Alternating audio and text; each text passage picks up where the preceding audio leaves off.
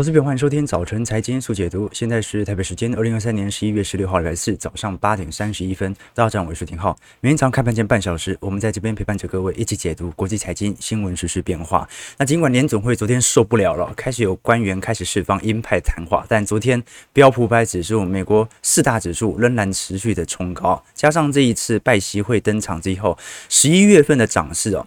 似乎有一点预估中美关系能够和缓的态势。那昨天台北股市哦，啊，在盘中突然传出蓝白河的讯息，啊，感觉这一次好像大势已定，啊，但是呢，这也给执政党带来极大的压力啊，所以看起来这个盘在总统大选之前是拉定了。好，不能说一定拉了啊，那不太可能跌嘛，啊，对不对啊？现在执政党压力很大。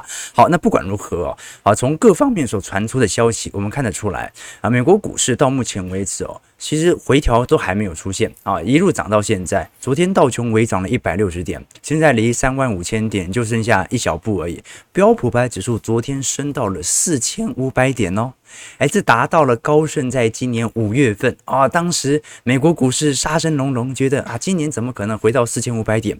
达标了啊，四千五百点。纳指的部分小幅收红零点零七 percent，费半指数走高接近零点七趴。大家应该还记得哦。在今年年初，大多数投行给予今年资产的目标价，在标普百指数部分哦，普遍大概是在三千九百点到四千一百点左右。今年五月份曾经大幅修正到四千一百点到四千三百点，结果现在来到四千五百点了，所以我们可以观察到非常有趣的迹象。那当然，昨天持续所开出的好消息，主要还是集中在 PPI 的部分。这一次，美国十月份的生产者物价指数下滑零点五 percent，写下了二零二零年四月份以来的最大单月减幅。好，那如此显著的下滑，PPI 的下滑，当然还是集中在呃原油价格走跌的部分。十月份的 PPI 年增率是一点三 percent，预期值是一点九趴，前值是二点二 percent。十月份的 PPI 月增率啊减年呃应该讲月减零点五 percent 哦，预期值是零点一趴。核心 PPI 的年增率报在二点四 percent，预期值是二点七 percent。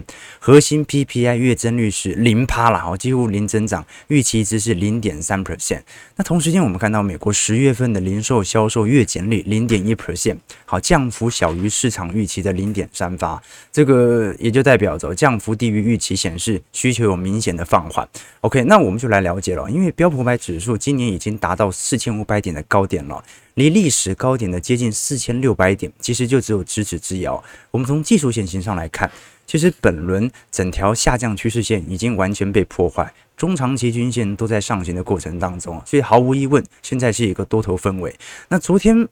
美台北股市也是一样的，台北股市昨天大涨了两百一十三点，盘中曾经一度因为呃总统大选的不确定性，蓝白河的消息传出之后，曾经有所震荡。当当市场意识到蓝白河只会增加政府的拉盘意识之后。最终上涨两百一十三点，收在一万七千一百二十八点，市值的成交值扩增到三千七百七十九亿。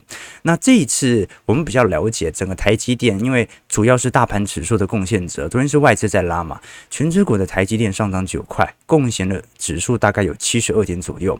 如果我们以量价图来做观察，会非常清楚的发现，台积电的量价主要是集中在五百四十块左右啊，也就是说。五百四十块是过去一整年台积电的买盘的力道，买盘区。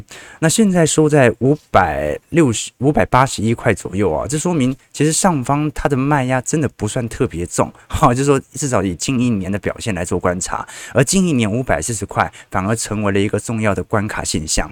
好，这网友说浩哥怎么有点破音，感觉有点小感冒，好，所以声音有时候可能随时会破，大家小心一点点，不要被我吓到。OK，好，这也说明我们这个。多热爱直播啊！哦，这个声音即便越来越娘了，但是呢，还是要为大家贡献我每天的研究报告，对不对？好，所以大家要给小编多支持一些鼓励。好，小编一整年了，也是我有直播，他基本上就有在工作。好，除了前阵子他出去度假以外，哦，所以。欢迎大家请小编喝咖啡。好，那浩哥的咖啡比较大碗，所以欢迎大家到我们的会员资产部位支持我们。好，那昨天基本上哦，我们主还是要带动这个，因为外资有可能只是系统单的调节，所以真正看外资是不是有显著的回补，不只是要看台北股市加权指数的表现，我们还要看一下台币的升值幅度。昨天台币是直接升值了二点二角。升幅高达零点六九 percent 哦，一度冲破到三十二点一整数大关。那我们可以观察到非常有趣的迹象啊，就这一次是收在呃，诶，昨天因为晚上又持续升嘛，已经收到三十一点八了哦，所以老实说这一次呃。台币的升值感觉是有一定的趋势开始出现，我们就看一下它能够维持多久哦。至少从整个全球资产角度来做观察，因为今年度以来哦，呃，如果你说真的有量在推升的，主要还是货币型基金市场的流入金额。我们从线形图上看得很明显，其实股票市场哦，你虽然感觉到，呃。美国股市最近涨很凶，可是它的量相对于债券市场或者相对于货币型基金市场来看，这比例是偏低的嘛。我们把蓝色线、蓝色线和浅蓝色线分别是债券市场和货币型基金市场今年的资金流入情况哦。哦，这个流入金额都是股票市场流入的四倍或者。货币型基金市场是十几倍啊，也就是现在把钱存到定存、存到货币型基金的投资人，大概是股票市场的十倍以上的资金流入哦。所以股票其实流入的不算太多，这说明什么事情呢？也就是到目前为止，即便股债双涨，但是多数人并没有对于股票市场抱持着多看好的状态。待会我们从最近所公布的十三 F 报告可以观察到，其实非常多投资人认为目前股票市场啊有严重基期过高的问题，所以我们现在所看到的股票上涨啊，多数人并没有在因此而追价，这是第一件事情。那带来第二件事情呢，是因为大多数的涨幅仍然集中在少数个股身上，所以有很多股票投资人到目前为止整体绩效报酬仍然不是特别亮丽。我们以纳指一百来看，最终纳指一百的 QQQ 在去年的跌幅是接近三成二，今年涨幅已经来到四成二了。罗素一千成长股指数去年跌幅是三成，今年涨幅有三成二。标普一百，呃，今年去年跌幅两成一，今年涨幅两成四。标普五百去年跌幅一成八，今年涨幅一成六。那如果我们把整个呃标普五百指数各大板块来做一些同整，各位就可以发现了，二零二二年科技股的总跌幅是两成七，今年涨幅有四成五。通讯服务类去年跌幅有三成七，今年涨幅有四成三。那如果消像是消费性电子产品，去年跌幅三成六，今年涨幅两成五。但其他板块有接近七成板块，今年跌幅跟去年差不多，甚至今年跌幅比去年重。你像能源股就是一个标志性的，能源股去年涨幅是高达六成四啊。今年居然还跌了二点一 percent，房地产类股去年跌两成六，今年跌了四点六 percent，必需消费类品去年跌零点八 percent，今年又跌了五点八 percent，其他像是医疗健康啦、金融股啦，或者一些材料类股啊，表现都不好过。为什么呢？因为大量的资金都灌到了这科技股七大。这个七大科技股当中，剩下的四百九十三只股票，今年居然还是属于负报酬，它就足以说明一件事情，就是我们现在所看到的美国股市的现况哦，很有可能就是市场真的是还在怕，怕到除了买那几只大的，其他根本就不敢买。好，这个是我们面临现在所看到的迹象。好，我们看一下道琼指数的变化。道琼工业指数上涨一百六十三点，零点四七 percent，收在三万四千九百九十一点。从量价图来看，道琼的买盘力道区有也是集中在三万三千八百点左右。那你可以看得很清楚啊，上方的卖压区间其实就不是特别大了，这个是蛮有机会持续突破的。不过一路这样突破也不好嘛，好，最好来一点回撤，撤回到前坡的低点或者买盘支撑区，然后受到有所支撑之后再进行攻坚。标普百指数上涨七点，零点一六 percent，收在四千五百零二点。那也是一样，标普已经突破了这一波最大的卖压区间，也就是大概是在呃四千。应该在四千三百五十点左右了，这一波卖压区比较重一点哦，现在也顺势突破了。纳指的部分上涨九点，零点零七 percent，在一万四千一百零三点。费半上涨二十六点，零点七二 percent，在三千七百一十二点。所以美国股市昨天其实算是涨跌不一了哈，但因为现在有点涨得太快，最好真的要有做一些回撤会比较健康。那美元指数啊，在昨天虽然有微涨，但是本轮我们看得很清楚，主要还是来自于十年期公债殖利率美元下滑。啊，所带动的股票市场的上涨哦，那市场上现在第一个分歧就是哦，所有人对于债券的看好程度仍然远远看好对于美国股市的大涨程度哦。我们以过去一周的资金流向来做观察，刚才提到了。摩根大通最新的统计显示哦，目前针对美国国债的多头仓位已经跑到了二零一零年十一月份以来的最高水平，脱离了中性的仓位哦。那尤其在本周二十月份的通膨告报呃报告公布之后哦，债券市场出现了大幅上涨哦，净多头仓位已经创下了六个月以来的新高。我们从具体仓位来做观察，你会发现哦，现在真的持有美国公债在多头头寸哦，而且我们讲的已经不是那种啊长期的资金部件，而是现在就短期就是要对赌美国国债即将大涨的这些期权的多头仓位哦，居然已经创下了六月份以来的新高，拉抬幅度特别显著哦。那也说明一件事情哦，现在市场上。某种程度对于股票市场的上涨是极度不信任的，也就是我现在这么快对赌债券要立即持续上涨，那等同我对赌联总会很快就要进入到降息循环嘛。所以在种种表现底下，我们看得出来，市场到现在为止还是不太相信当前的股票市场的行情，那行情就在半信半疑中成长嘛。我们从市场的普遍预估图来做观察，因为各位要先清楚一件事情哦，看好债券的上涨。不代表看好所有债券价格的上涨，为什么呢？因为债券价格的上涨，现在的主要利润来自于利率水平的持续走平吧。那如果利率水平持续走皮，那就要代表着各国的央行它采取的动作为何？那按照目前的角度而言，市场的普遍预估值哦，是联准会的降息幅度是在各国央行当中可能来的最大的。那基本上啊，现在市场的预估值，联邦基准利率现在大概在五点三九 percent 嘛。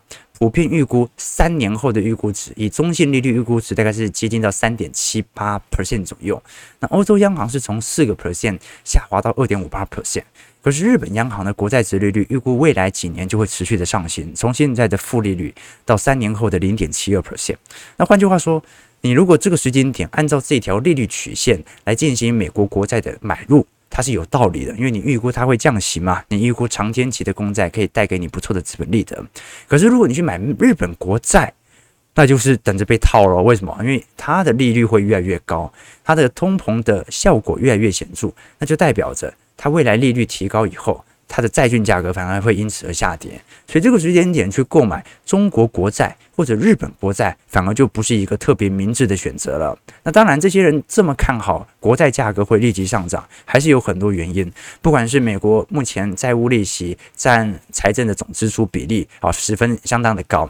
那另外一方面呢，就是来自于。过往的条件显示啊，通常在债券殖利率快速下弯，也就是联邦基准利率在隔一个季度快速下弯的同时，我们看到的白色区块啊，立即发生的就是衰退。那不太可能，股票市场哦啊，早在二零二二年就已经反映完二零二四年即将到来的衰退，那也。太领先反应了吧，而且还中间还隔了一年的牛市啊，怎么会这样呢？所以哦，市场普遍的相信是认为，当联邦基金利率啊再度下完所引发的衰退，最终会使得股票市场崩盘，所以这段时间购买债券才是正确的选择，购买股票是错误的选择。好，这个是普遍投资人的预期。好，那有谁是这样子认为的呢？我们挑几个大家比较关心的，呃。不管是基金经理人，还是我们比较关心的十三 F 报告来做一些解析。首先是 Cathie Wood 木头姐，AR ARKK 的掌门人。AR 这个木头姐啊，她以前叫做女版巴菲特嘛。这一次在美国各行各业，他认为啊，已经出现了显著的通缩状况。他认为目前联总会已经做过头了啊。他昨天的引用了，他在。这个受访当中是特别提到，因为他最近去上 CNBC 嘛，有空我会把影片调出来。他说：“我们即将看到更多的通货紧缩，如果我们是对的，他们已经走太远了。”他们将不得不大幅的降息，也就是说 k c Wood 认为联总会的紧缩政策是明显的过头，而联总会官员完全没有意识到即将到来的通货紧缩幅度会有多大，大到他未来不只是降息，而是采取大幅度降息。那按照目前他的预估值啦，目前的降息幅度可能已经类似于零七年、零八年的次贷风暴，最后会由金融端来爆发。好，当然哦，如果他这样讲。那岂不是说明叫大家不要再去购买它的 ARKK ETF 了吗？因为它的这档 ETF 哦，它的最高峰在二零二一年，当时最高曾经来到一百五十美元，结果一路跌跌跌跌到四十美元，等于是砍半再砍半啊！好，所以 Cathie Wood 哦，就是美国的创新型企业的领导者啊，结果现在认为啊，这个美国即将迎来大规模通缩。当然了，K Z Woods 他长期都是通缩论的主导者，为什么呢？因为他相信科技始终会带来通缩。当我们科技越来越进步，为人类创造越来越好的福祉，如果你是用同一个时代的生活标准来生活的话，那基本上你会感觉到物价越来越通缩的啊。比如说你现在不要买 iPhone 十五嘛，你就用五年前的啊，不管是 i ten 啦、i 十一呀，你会发现呐、就很便宜嘛。那为什么呢？因为科技产品使得各项产品的迭代效果来得更为显著。你不要去买当季的衣服嘛，你去买过季的衣服，你就会发现，哎，其实某种程度而言，物价是越来越便宜的。他认为借由人类的科技力的进步，可以带来长期的通缩，而通膨只不过是短期供应链的影响。讲的是有道理了哈，不过他这么看空就有点意外了哈，因为 他照来讲，他要鼓吹经济复苏才会吸引大家去买他的 ARKK 嘛。那大摩的想法是认为哦，明年经济将会走弱，二零二五年以前会降息超过呃三百个基点哦，啊，那等于是他认为在二零二五年到时候的政策利率会来到二点三七五 percent，但是会不会导致大规模失业率的上行？大摩目前所发布的最新报告也是抱持怀疑的。为什么？因为到目前为止啊，明明消费走皮已经蛮显著了，但是整体非农就业数据看起来表现不算太差。尤其十月份非农就业数据的减少，大部分是因为 UAW 美国汽车工人协会的罢工所产生的影响。好，所以摩根士丹利目前的看法是认为，只要雇主还能够留住员工，这将会影响可支配所得还保持在一定的区间。所以呢，联准会很有可能是因为整个经济的消费力度啊下行幅度太快，明年通膨快速达标之后，联准会可能就有提前开始进入到降息循环的可能性。那这些投行哦，你像是富国啦啊，或者像是瑞。美银、美银都有同样的论调，都认为目前的经济衰退是不可避免的，不一定是深入衰退，但是一定会提前达到通膨达标的目标。我们以六四股在投资者面对当前美国的经济衰退的预估值来做观察，彭博社做了一些调查，针对五百零六位美国的投资人，他认为说，哎，你认不认为我们现在正在面临衰退中呢？有百分之八十的投资人都认为我们现在正在面临衰退中。那有。百分之接近七十的投资人认为，接下来股票是否会好于债券呢？百分之七十的投资人认为不会的，未来应该是债券的呃表现优于股票市场表现，所以这个是市场的主基调。OK，所以你可以了解到哦，我们节目现在所抱持的氛围和看法，跟市场上有多大的脱节了吧？OK。而且还没讲完哦，刚才只是讲这些投行的看法，很有趣啊。这些投行一边不得不因为资金一直涌进来，一边不得不买股票，一边呢又发表对于经济极度悲观的言论，使得现在股票市场的行情根本就对照不起来他们所发表的言论嘛。好，那接下来就要看一下具体的作为了。那这些投行哦。因为他们是投行，他们是机构商，投资人选择怎么做，最后会影响到他们去买入或者卖出股票。他们某种程度就是整个市场的象征。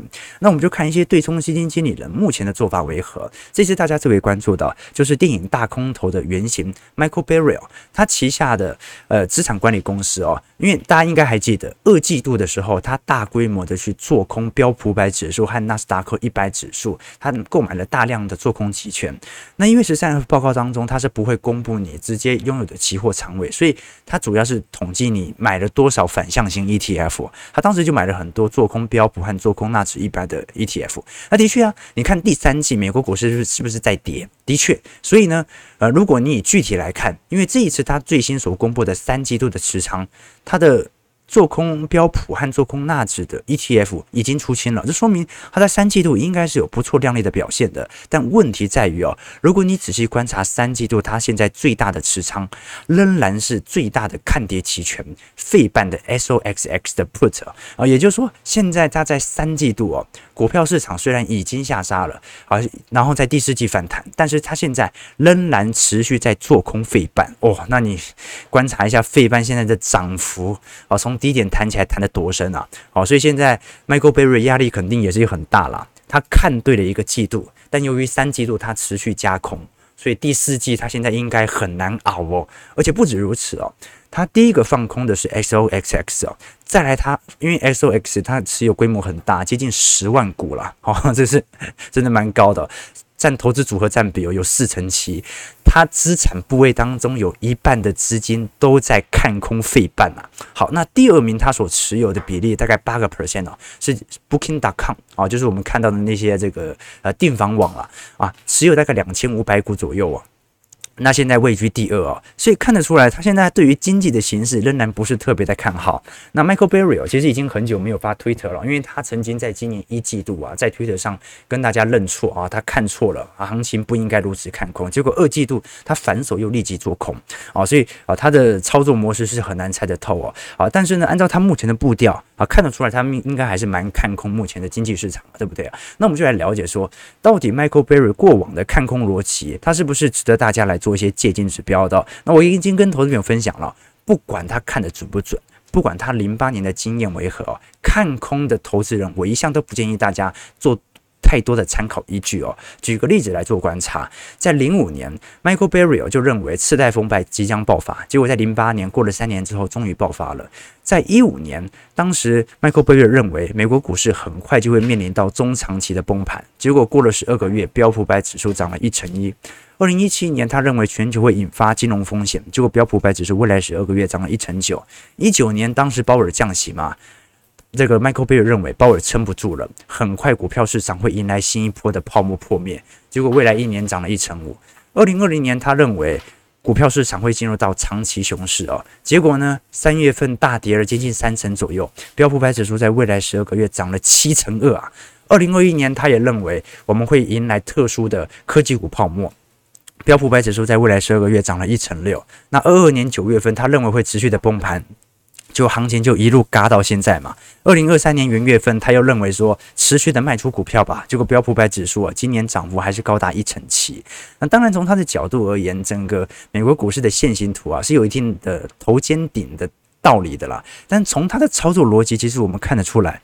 啊，你根本就抓不到它的操作精髓为何啊？你它也没有一个标准，像巴菲特一样的巴菲特指标、机器指标来告诉你现在是机器过热还是机器过冷。所以用单一语言、单一言论来判断现在股市是机器过高还是机器过低哦，我觉得不能用这样的角度来做观察啊。尤其在两次的海量货币宽松以后哦，呃，你正常投资人都会给予这个股票市场更多的泡沫的忍受幅度。好，这个是我自己的想法啦。好，建议各位投资朋友，但是从他的。言行和操作面来看，他是真的相信自己做的事情是对的啊。也许他未来是对的嘛，那我们就让时间呃用时间来检视它的效果了。好，那另外一个就是波克夏，巴菲特最近旗下波克夏的 Q 三持仓哦，苹果仍然是稳居第一名。但是由于呢，我们都很清楚哦，巴菲特在今年前三季几乎都在卖股票，所以呢。呃，如果你在整个三季度的持仓当中哦，基本上没有增持任何股票啊，因为它是这样子啦，就是说，呃，它新增了四只股票，但是呢。由于它减持的股票也高达四只，所以等同于没有减持，没有增持。尤其从总市值来做观察，因为三季度股市在跌嘛，原本整个波克夏的三季度持仓总市值是三千一百三十亿，到上个季度末呢是剩下啊、应该讲了，本来是三千四百八十亿，到上个季度末剩下三千一百三十亿，大概减了三百亿左右哦。那一样，它的持仓规模都没有太大变化了，基本上基本上已经很久没有变过了。苹果还是位居第一，大概九点一六亿股。再来呢，像是美国银行、美国运通、可口可乐、雪佛龙。好，那我直接讲的很明很直接了，因为他所持有的股票就是这几只。那第一，苹果的本益比已经不算低了，所以它不太可能会有那种持续爆发性的增长。那其他的股票，你像是美银啦。美国运通、可口可乐、雪佛龙这种股票，长期来看，它要创新高的可能性就远远比那些科技股还来得低哦。所以，波克夏由于现在大幅度的资金都是布进在这些资产层面哦，未来它的绩效十分亮丽的时候，只有一天就是崩盘的时候，它的绩效可能会优于其他的科技股，到时候波克夏的股价可能会打赢其他呃其他板块。好，这个是唯一我们可能观察到的可能性。好，但是呢，从巴菲特的持仓我们也看得出来。三季度根本没买股票，下跌也不买。哦，那 Michael Burry 是下跌了不买还做空。好，那几大投行股市涨上来，全部都说基期过高，赶快买债券。现在整波投行当中哦，少数比较看多的哦，只有两大投行了。啊，一个就高盛，高盛认为明年软着陆嘛，他认为今年涨到四千五百点，昨天达标了。再就小摩，小摩呢也没有说多看好明年经济，但他认为通膨比想象中来的严重。小摩的执行长戴蒙认为，很有可能利率水平会升到六趴到七趴都有机会，而且摩根大通有机会承受得住。但是呢，他想要提醒大家，第一，经济没有想象中那么差；第二，通膨没有想想象中这么容易下去了。OK，好，所以各位可以了解到整个市场的概况为何了。但是我觉得啦，我们最终还是要回归本质。我们过去一直不断跟投资朋友分享说，呃，现在整个市场上的概况完全取决于获利的推动，获利上行哦，股价涨涨跌跌，长期趋势就向上；获利真的会不好哦，股价涨涨跌跌，最终趋势就是向下，就是这么简单。我们从韩国政府昨天最新所公布的，呃，韩国十月份的信息和通信技术，我们讲的 ICT 产品，同比下滑了四点五 percent 哦。但是呢，这个已经是过去九月以来的最小同比的降幅哦。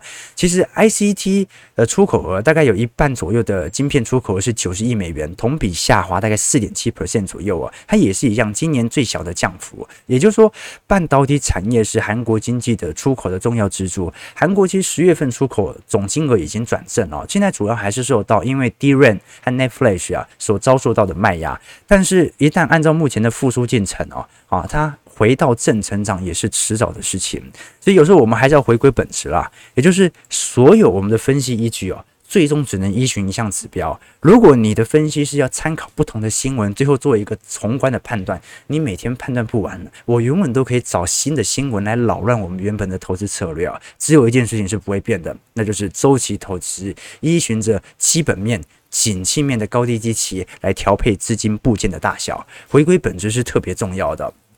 我最近才看到那个，昨天跟同学分享嘛，刘润的底层逻辑二啊，就让我想到说，以前我们在那个呃大学的时候哦，常常会流行去看手相啊，因为因为清大女生少嘛，男生就很会看手相啊，但是看手相又感觉呃有时候被女生识破啊，不想让你碰，对不对？而且有一点变态嘛。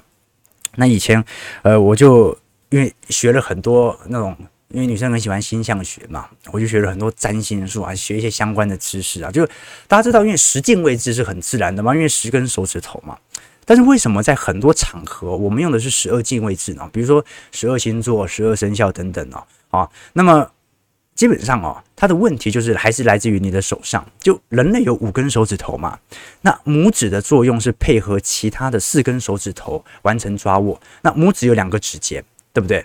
那么除了拇指以外，其他四根指头都有三根指节，所以呢，如果你用一只手的拇指哦，指向同一只同一只手食指的下面的指节，你说一、二啊，对不对？用这样的一个方式哦，然后这边是三嘛，然后换到中指哦，四、五、六、七、八、九、十、十一、十二，好，这个就是十二进位制的真正缘由。啊，就很多人不理解为什么会有人用十二来进位，为什么不用十呢？为什么用十二生肖？为什么用十二星座？其实这就是缘由啊，就是苏美人发明的啊，一二三四五六，用你的大拇指来数这四根手指头的指节，对不对？所以你你说古代古代为什么有那种掐指一算？因为掐指一算其实就是在算十二进位制哦。就是最早使用十二位经纬制的苏美人，他就是这样子来呃算十二位，就十二个星座，对不对？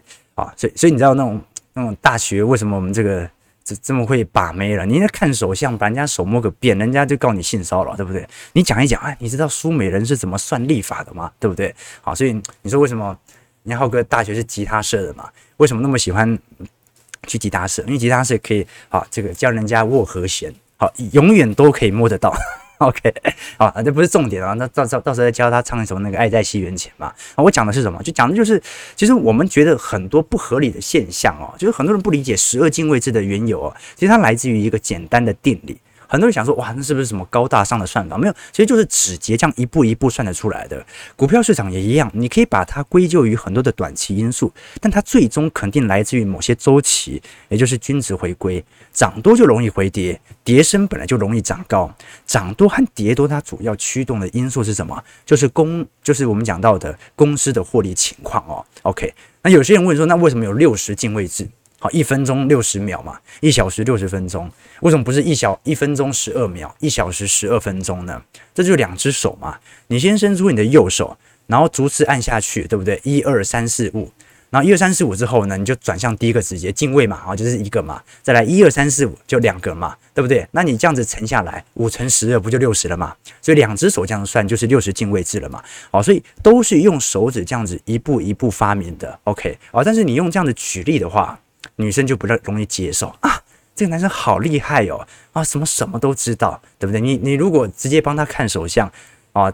这个他你还没摸他就告你性骚扰了啊！但是你这样一步一步来，对不对？一步一步来，对不对？哇，好有知识，好有学问啊！好，那不重要，重点是哦，很多我们看起来很复杂的理由，尤其股票市场的波动哦，上上下下，你以为很复杂，的确，短期内它都有各种短期情绪来做传导，但最终它是反映一件事情，就是获利到底是上行还是下行的。就这么简单，短期内永远都会受到短期的情绪所推动，长期它一定反映获利，而获利目前还在上行轨道，所以即便所有人都在跟我对坐。哎，不能这样讲，是我在跟人家对坐。但是，呃，我们到目前的推论啊，至少从股票行情来看，还是没有错的。那也不代表我们永远就这样一路看多上去嘛。虽然大家知道我是死多头，但总有一天景气面也会下行，总有一天我们也会进入到扩张格局。而扩张格局结束的当下，通常就是第一，十年期公债殖利率快速下弯，接着呢，联准会不到一个季度准备降息，再来呢。股票进入到显著的下跌段，通常是有它是有一定的顺序的，不是因为利率到顶没有再升息，行情就结束了。按照过往的经验，利率到顶以后啊，维持至少都是八个月起跳的。你以为这八个月获利还不会持续变好吗？听众投资朋友多做一些参考和留意了。而且就算下一次回跌，你以为二零二二年的跌幅能够跌到二零二零年吗？二零一八年的跌幅能够跌到二零一五年吗？二零一五年的熊市能够跌到二零一一年吗？二零一一年的熊市能够跌到二零零八年吗？你以为每次都跌得回去？我告诉你，每一次都跌不回去。它可能会跌，但是跌不到你以为你想象中的那个低点。好，我们看一下台北股市开盘之后的表现，上涨四十三点，收到一万七千一百七十七点了。OK 哦，好，这个大家要认清事实哦，就是美国股市可能还有它的，你认为七只股票极其过高嘛？台北股市其实能压力很大啊，你觉得它会让你跌吗？预估量能两千四百三十八亿，收到一万七千一百六十五点。那我们看一下投资朋友的几个提问啊，OK，对不对啊？这车好有深度哦，把妹子的手啊，我们是一个正经的财经节目，对不对？我们小编也对占星学很有研究啊，不过他比我深度，他很厉害，对不对？对对，爱在西元前，对不对？什么古巴比伦王，什么汉谟里拉比法典，什么呃。这个娃娃车而已哦，这个快速降息啊，包准美债全宇宙都抢着买啊！现在大家都已经跟着买了，对不对？对不对？十根手指头加上大小头，OK，对对，重点来了，OK，有没有正经一点的提问？啊，这个木头姐真的是不行呐、啊，对不对哦？他们都有一个盲点，就是通膨会不会失控呢？对，通膨我是认为不会失控啦。对，但但是通膨有那么快，明年直接达到两趴的通膨目标值，在明年上半年吗？我觉得是有一点难度的。OK 哦，这个笑死，大家是不是都是反指标？哈哈哈 OK 啊，只要费的不降息哦，中国很快就要无毛印钞了。好的，我这这个是一种逻辑哦，就是我们必须认清一种事实哦，就是很多人会有一种概况，会认为说中国市场哦，现在就是在等。美国联总会暂停升息，那就等于美国的通膨受控了，等于美元指数下跌，人民币就升值了，人民币计价的资产升值，那中国的房市、中国的股市就回来了。啊，那你要必须要了解一件事情啊，到底现在人民币的贬值是完全是归咎于美元的升值吗？还是市场上本身就在针对中国资产进行抛售？我觉得这个要分开来看，好不好？好，这个有机会我们再来做一些探讨。就零五分。我们明明天就把焦点聚焦在中国市场和日本央行最近所面临的经济处境，跟大家来做一些留意。早上九零五分，如果喜欢我们节目，记得帮我们订阅、按赞、加分享。我们就明天早上八点半早晨财经速解读再相见。祝各位投资朋友看盘顺利，操盘愉快。